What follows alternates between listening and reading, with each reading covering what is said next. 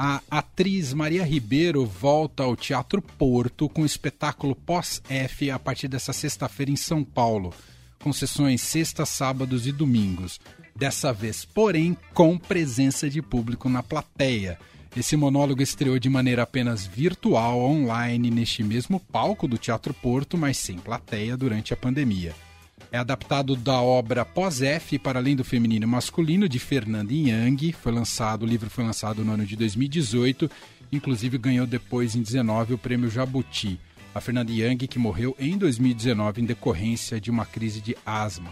Bom, para a gente falar um pouquinho mais sobre Fernanda Yang, sobre Pós-F, sobre esse monólogo, feminismo, entre outros tantos temas, a gente tem a honra de bater um papo a partir de agora com a atriz, escritora, diretora de cinema, Maria Ribeiro. Está aqui com a gente. Oi, Maria, seja bem-vinda. Oi, Manuel, que prazer falar com vocês, prazer falar com o da Rádio Dourado. Demais, que bom que você está aqui com a gente.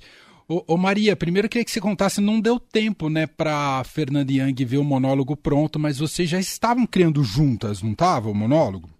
A gente estava. Na verdade, eu li o livro, fiquei apaixonada pelo livro, e aí procurei a Fernanda, a gente se conhecia superficialmente, dizendo que eu queria transformar o livro num monólogo.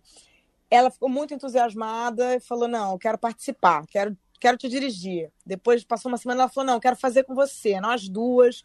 A gente faz duas Fernandas no palco, eu discordando de mim o tempo inteiro, que é o que eu faço 24 horas por dia. E aí a gente. E aí fizemos uma única apresentação, porque a gente logo se encontrou. Ela convidou a Mica Lins para dirigir, seríamos nós duas. Fizemos uma leitura pública e a Fernanda morreu cinco meses depois. Então Nossa. a gente só teve uma apresentação. Que coisa. E como é que você conheceu a Fernanda Young? Foi antes disso, Maria Ribeiro? Como foi? Quando foi? Eu conheci a Fernanda no Saia Justa, assim, né? Eu, espectadora. A Fernanda foi uma foi uma mulher muito importante para mim, assim, uma grande professora de liberdade. Eu ficava em casa ouvindo ela falar e falei, meu Deus, como é que pode alguém ter tanta coragem de, de, de, bancar suas ideias assim por conta própria, né, de forma tão original. Fiquei muito fã da Fernanda. E então ela, eu, eu brincava com ela que ela era minha amiga antes da gente ser amiga de verdade. Então eu conheci, eu conheci ela assim, né, como espectadora. Depois eu fiz o Saia Justo um tempo e quando eu cheguei lá, eu fiz questão de homenageá-la, assim, pedi para sentar no lugar onde ela sentava, disse que. Mas a gente não, a gente só ficou amiga realmente por causa do Poisep, porque eu quis fazer o projeto e escolher o telefone dela. E por causa do projeto, a gente ficou muito próxima no último ano de vida dela. E, e, e esse baque com a morte, você pensou em desistir do projeto? Ganhou até um outro caráter? Como é que foi para você esse processo, Maria? Ah, foi, foi muito triste, assim, né? Quando foi um, foi um susto imenso, uma, uma coisa inacreditável, assim, realmente a morte da Fernanda inexplicável, um acidente, né? Então, eu na hora nem pensei mais na peça, é, realmente a, a, perda era tão grande, mas a gente foi chamada, Mica e eu, para fazer esse projeto na Porto Seguro. E, e aí depois eu falei, não, vamos embora, vamos embora, vamos continuar, porque tem uma o teatro tem essa essa essa teimosia, digamos assim. A Fernanda não morreu, né? As pessoas no, quando vão no teatro e me assistem, é, elas têm a sensação de que elas elas matam um pouco a saudade da Fernanda. E eu nunca estive tão próxima dela. Então, uma maneira que a gente tem de lidar com as perdas é manter as pessoas vivas dentro da gente, né? Seja alguém é, com, seja com a obra, né? Seja falando, lembrando. Então, eu, eu nunca estive tão próxima da Fernanda. Então, muita gente me pergunta se, se é triste ou se foi triste para mim.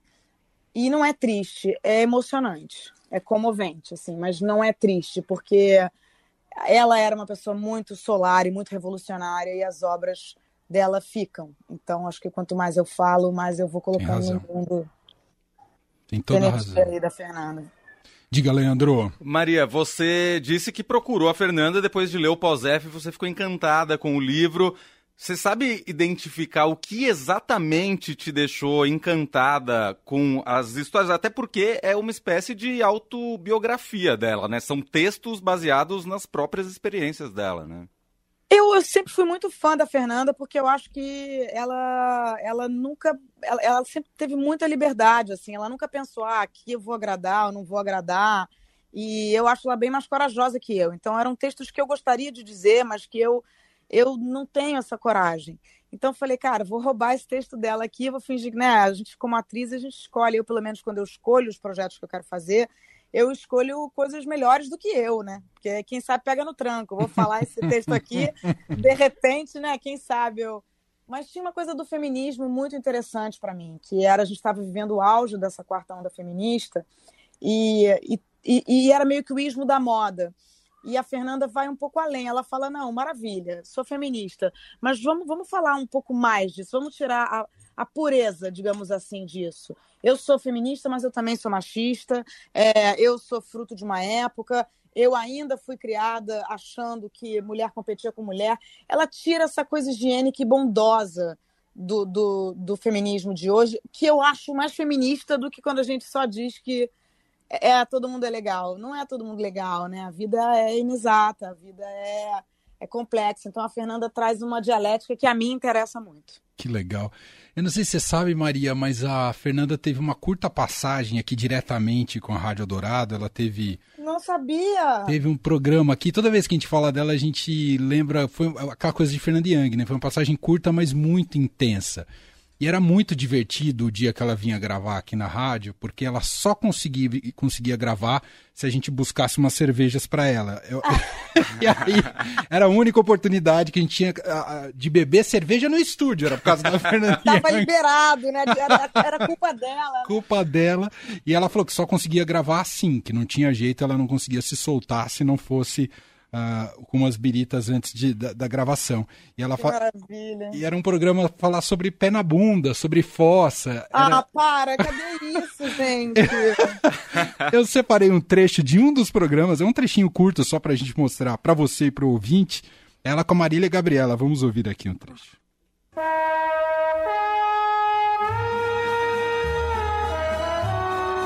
A Eldorado apresenta Na Fossa com Fernanda Young. Meu mundo caiu.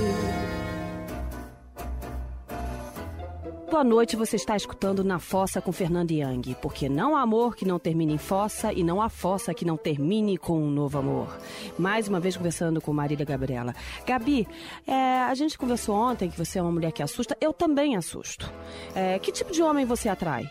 Eu acho assim, que não sou um para um paladar comum. Eu acho que eu sou um tipo de mulher é, que parece sensual, atraente, sexy para um determinado tipo sim, de homem que encara sim. essa barra. Eu, eu, não, eu entendo e nisso me identifico. E eu acho isso muito bom, porque você já faz um, uma, uma exclu, já é excludente, já faz uma, uma eliminação, né? Uma seleção natural impedindo certos otários de se aproximarem, porque... Né? E eu... tem outra frase que eu uso muito. Qual, vai? Assim, Nos ensine. Eu não sou confortável, mas sou gratificante no final, eu garanto. não, eu, eu tenho uma boa também, que é assim, eu dou trabalho, mas se não quiser ter trabalho, arranja um Passat. Porque eu sou um Rolls Royce. Entendeu? Porque não vem com esse negócio de não querer ter trabalho, né? É. O amor, ele, eu, tenho, eu tenho pensado, claro, há muito sobre o amor, e recentemente eu falei para uma pessoa que estava em dúvida se ficava com fulano. Falei, olha, eu acho que no amor, porque era um ex, eu acho que no amor a gente cresce. A gente tem como aprender e mudar no amor, sim. A gente não muda as pessoas, não, não muda, mas o exercício do amor, ele é uma coisa que se você se dedicar, você melhora. E eu acho que ele só vale a pena quando ele muda você. Não é maravilhoso, Maria? Ah, gente, isso é um golpe baixo, né? Vocês não valem um real, né? Isso é muita sacanagem. Que coisa maravilhosa. Que coisa maravilhosa. Que delícia. É, é isso. Fernanda era apaixonante. É por isso que eu digo assim: eu não termino de ouvir isso com vontade de chorar eu termino de ouvir isso falando, puta, que mulher foda, que mulheres incríveis. Eu quero, eu quero estar com esse tipo de gente, eu quero estar com esse tipo de obra, eu quero, eu quero ouvir essas coisas, que genial. É isso, é isso. Ô Maria, e estrear o pós-F online virtualmente, como foi? Olha, foi muito doido. Foi, eu fui para São Paulo, eu lembro que eu, Santos Dumont e Congonhas tinham três gatos pingados, um cachorro, uma igreja. Nada. Pós-apocalíptico, né? Nossa, eu fui, eu fui, sei lá, em agosto, eu não tinha hotel em São Paulo aberto, eu fiquei na casa de uma amiga. É, não tinha restaurante, não tinha. Então, e eu, e eu não, não tinha intimidade com as pessoas, né? Assim, eu, tinha, eu conhecia a Mica Lins de uma semana que a gente tinha convivido para leitura, não conhecia ninguém da produção, eu nunca tinha feito monólogo. Mas é, eu, eu gostava tanto do projeto, assim, e, e é isso, né? Você não tem noção, a gente não sabia o que, que ia acontecer. Então, não tinha perspectiva ainda de fazer teatro. Então, aquilo era o que era possível. E a gente que, né, vocês sabem disso, a gente que gosta de se comunicar, a gente se comunica até com, com, a, né, com a árvore. É. Ver alguém, você precisa, né? Então, eu, eu sou essa pessoa, eu preciso me comunicar, eu preciso fazer os meus projetos. Então, é, era, era, mas era louquíssimo, porque eu fazia num teatro vazio e muito doido, porque poucos meses antes eu tinha visto um dos últimos shows do Moraes Moreira. Acho que o último show do Moraes em São Paulo foi no Teatro Porto, e eu assisti. É, então eu tinha ideia daquele teatro é, com música e com Moraes, e aí Moraes tinha acabado de morrer também. Foi tudo tão forte. E aí fazia o espetáculo para uma plateia vazia e para cinco câmeras. Só que, ao mesmo tempo, a resposta do público foi tão bonita. A gente fez, sei lá, oito apresentações e, e fomos vistos por 10 mil pessoas. Nossa. Então, eu acho que meu encontro com a Fernanda, essa é a questão. Sempre foi tão verdadeiro, tão arrebatador, que eu nunca tive sozinha. E, e isso passava para quem estava é, é, não, não era nem. Acho que não sou nem. Na peça, acho que não sou nem eu nem a Fernanda. É o encontro de nós duas, e isso é forte. Você disse que você nunca é, esteve sozinha no palco, mas é teu primeiro monólogo, como você disse. Como é que é não ter outra pessoa com quem conversar ali, com quem olhar no olho no palco? E como é que tá a expectativa para encarar um público dessa maneira? Olha, é, não é, monólogo não é fácil, realmente. Assim, é uma resposta, você não pode errar, deixa. Não tem ninguém para te salvar ali, se por acaso você errar uma fala, né? Você e você.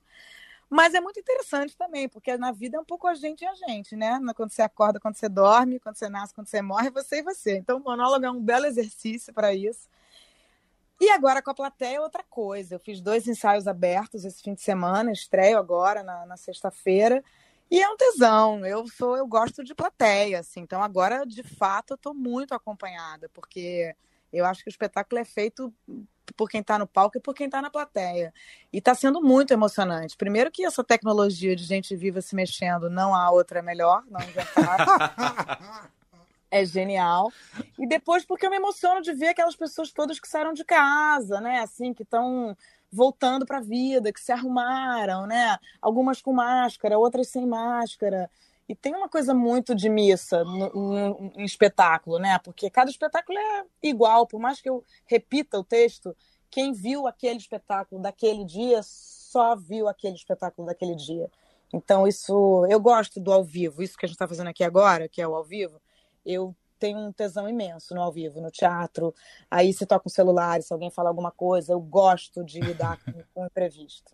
É, essa adrenalina é altamente viciante. Viciante. Ô, ô, Maria, e sobre a temática em si das reflexões da Fernanda Young, como é que isso ao longo da sua vida vem batendo dentro de você? A questão do feminismo, a questão do ser mulher e de assumir um discurso público em relação a isso. O que, que você pode dizer pra gente?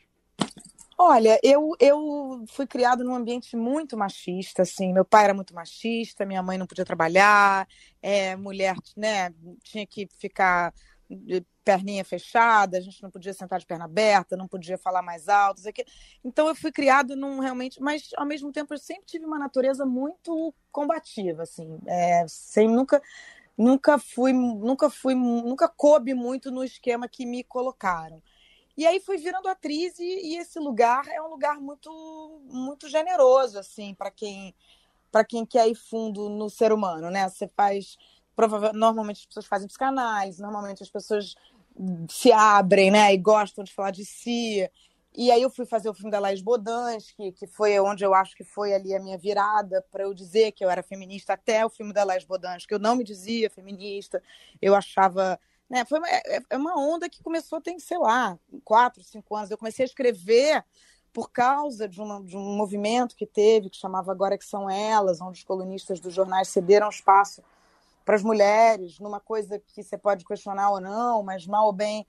A gente, né, eu acho que tudo vale, qualquer espaço que forem dando para a gente. Hoje em dia, até Dia Nacional da Mulher, eu aceito falar, coisa que eu tenho bode, mas vamos aproveitar todas as situações. Então, fazer essa peça é, é, colocar mais um lugar ali nesse. Como diz a Fernanda, acho que é um bom filtro. É um bom filtro. É, acho que quando a gente fala de determinados temas, fica quem importa. Quem, quem não importa já vai embora mesmo e, e a gente espanta os otários. Então, nesse sentido, é muito útil. Fala, você estava falando de personagens com os quais você se identifica, por exemplo, do filme da Laís Bodansky, que acho que é o Como Nossos Pais, né? É, Sim. É, imagino que você já tenha feito personagens com as quais você não se identificou nem um pouco. Como é que é isso para você? Ah, é, é muito difícil por um lado, por outro lado, às vezes é até mais gostoso como atriz, assim. Por exemplo, Tropa de Elite, a personagem não tinha nada a ver comigo. Era uma personagem muito submissa. Até teve uma hora, teve uma cena improvisada que eu acabei explodindo ali com o Wagner. Era uma cena que não tinha no roteiro. A personagem era submissa o tempo inteiro. Mas chegou uma hora que eu falo, cala a boca, seu filho tá dormindo, aquilo não tava porque nunca na vida existiu isso na, na, concepção da personagem. Era uma personagem que aceitava ali o que o marido decidia. Mas é muito legal, é a onda de ser atriz e a gente brincar de ser outra pessoa também. Se eu ficar o tempo inteiro fazendo variações do, de, de quem eu sou, é muito chato, até porque eu quero poder mudar a qualquer momento, assim, não quero achar que esse negócio de ser, né? Já basta o CPF, a gente já tem tanta. Então é, é bom você ter essa, essa abertura para o personagem e para a vida também, para poder se modificar.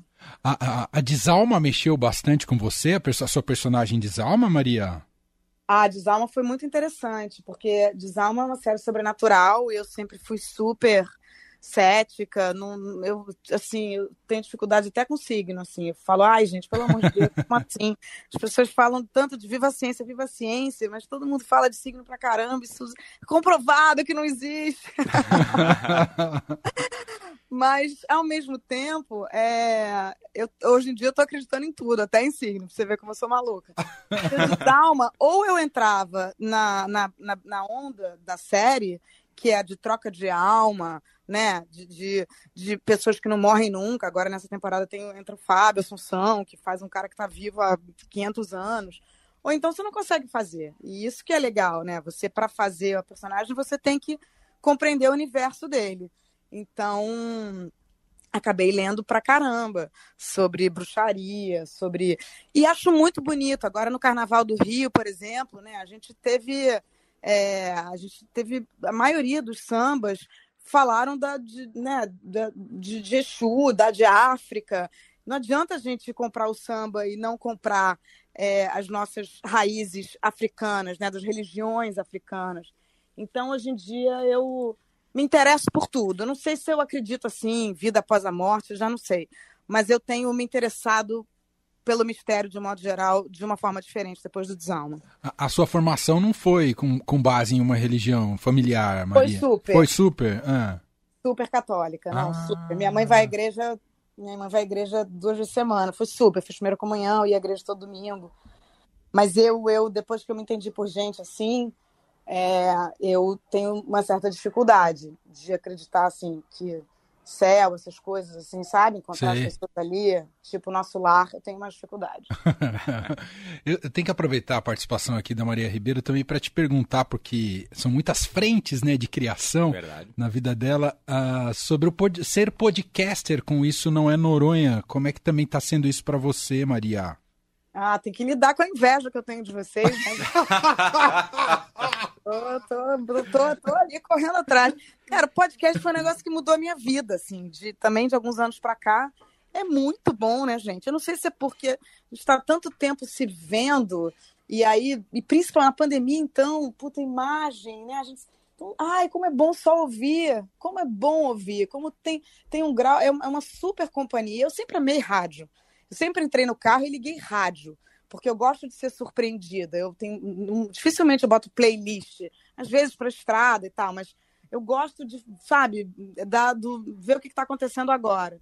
Então, agora, por exemplo, meu filho está gritando que está rolando um jogo do Manchester com o Real Madrid. É verdade. Nossa, tá uma gritaria lá na sala. Tá um jogaço, tá 4x2. Pô, o negócio aqui é sério. Aqui todo dia tem um campo. Aqui é. O podcast está sendo muito legal, porque é isso, eu sou formada em jornalismo, eu gosto de. Eu gosto de, de, de, me comunicar, eu gosto de de mandar meus achismos aí, mesmo que eu erre. E, e acho que tem esse espaço, assim, né? Dá para é muito legal, isso é muito democrático, não é, não é muito. Não é uma, dá, dá para você fazer um podcast sem, claro, tem podcasts mega ultra com produção. Mas o nosso podcast é um podcast absolutamente caseiro, duas grandes amigas fazendo um diário da semana, assim, super despretensioso. Então eu tô me sinto meio jornalista, assim, me dá uma alegria. E, esse tá na segunda temporada já, não é, Maria? Tá na segunda temporada. É, segunda temporada. E o Desalma também, ou é, tá para estrear, né? Vai estrear. Desalma estreia agora, quinta-feira, dia 28, a segunda temporada. Tá vendo, gente? É uma overdose de Maria Ribeiro agora. É nos palcos, a partir de sexta, com pós-F, sexta, sábados e domingos aqui em São Paulo. Vocês vão viajar ou já viajaram com o POSEF, Maria? A gente já via... a gente foi para Curitiba, Porto Alegre e Recife.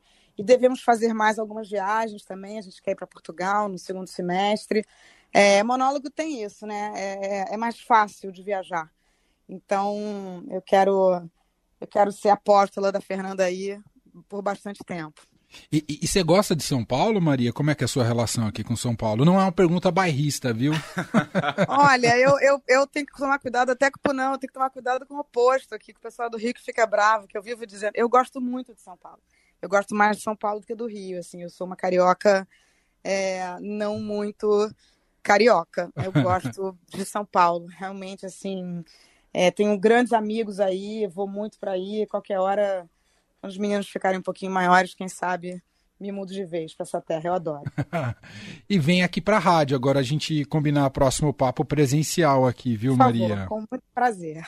Olha, queria agradecer muito a Maria Ribeiro, só reforçar então novamente o pós-F, sexta, sábado, domingo, Teatro Porto, aqui no centro de São Paulo, teatro lindíssimo e agora para assisti-la de pertinho, não pelas telas, Uh, garanta já o seu ingresso. Além disso, como a gente citou aqui, tem o podcast, o podcast Isso Não É Noronha, em todas as plataformas de streaming, e também a estreia do Desalma. Uh, entrando aonde? Agora eu nunca sei se é Globo, Globoplay, se é... É Globoplay. É Globoplay, Globoplay né? Tá. Globoplay. Tá. Porque tá igual você falou do futebol do seu filho. Futebol hoje em dia é assim também, Maria. A gente fala onde passa o jogo tal. A gente é. não sabe mais onde passa.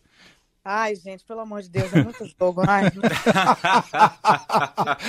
Minha mãe é maluca com isso, esse comentário que você fez agora, porque ela fala, é, começa um, e, e eu nunca entendo, aí já tem outro, e tem outro, então nunca termina. tem sempre uma programação.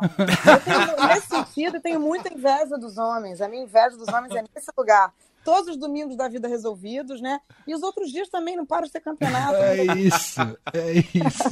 Mas nesse monte, só pra gente encerrar rapidinho, é. nesse monte de serviços de streaming, eu imagino que para uma atriz, para alguém que trabalha com isso, isso é maravilhoso porque abre muito campo de trabalho. Mas e para uma espectadora, uma telespectadora, você também fica perdida ali na hora de escolher conteúdo? Completamente. Fico duas horas decidindo o que, é que eu vou ver e acabo não vendo nada. não, isso aí é difícil, isso aí é difícil. Mas olha como eu fui machista agora, fiquei falando de futebol como se só homem gostasse de futebol. Tá vendo? Tem que ficar ligado. Eu já fico pensando, ih, já vou tomar bronca. Mas é isso, gente. Obrigada, é viu? verdade. Obrigado, viu, Maria, pela entrevista. E a gente combina muito pro futuro um papo aqui. Beijo para você. Fechado. Espero vocês no teatro. Beijo. Beijo. Beijo. tchau. tchau.